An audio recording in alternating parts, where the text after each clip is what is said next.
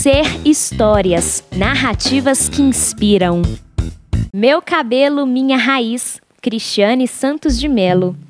Meninas e meninos negros assistem a desenhos e programas, ouvem músicas e se identificam com personalidades que muitas vezes não representam fisicamente a etnia a qual pertencem.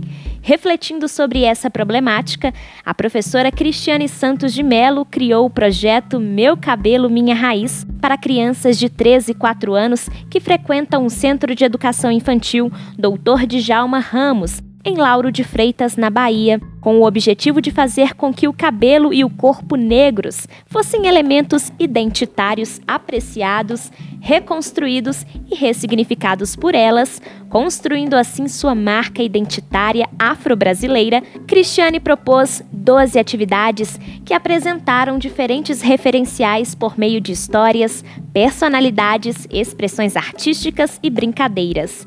Desde o início, o projeto contou com a participação dos funcionários da escola e principalmente dos familiares.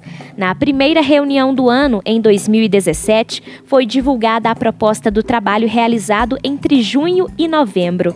As crianças conheceram histórias da África e experimentaram pinturas corporais africanas, manipularam argila e aprenderam seus usos artístico e curativo, como praticados pelos ancestrais.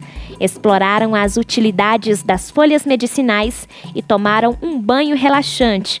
Apreciaram e degustaram um alimento africano, o acarajé leram literatura infantil em casa, tiveram momentos de embelezamento e empoderamento com os pares, aprenderam a valorizar a importância de gostar de seu cabelo, contemplaram diferentes personalidades e suas histórias com o cabelo, vivenciaram momentos de brincadeiras, de embelezamento entre pais e filhos, descobriram a importância de cuidar do cabelo com outras crianças e, por fim, realizaram a apresentação da canção Raiz de Todo Bem de Saulo Fernandes.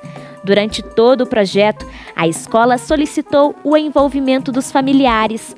Na atividade de leitura, por exemplo, Cristiane orientou cada criança a levar para casa o livro Cabelo Bom é o Quê? de Rodrigo Goex e a pedir aos pais que lessem com ela. Eles tinham de tirar uma foto contando a história para o filho, que depois registraria no papel suas impressões. Em outra atividade, os pais assistiram na escola a vídeos de conscientização sobre cabelos crespos e fitagem, técnica de definição de cachos. Depois foram convidados a pentear o cabelo dos filhos utilizando esse aprendizado. Em seguida, as crianças pentearam os pais. Todos adoraram. Ao final do projeto, as crianças começaram a se reconhecer e compreender um pouco de sua ancestralidade. Passaram a dizer que estavam bonitas e eram negras, assim como os personagens das histórias, os pais e as professoras, revelando uma autoestima mais elevada.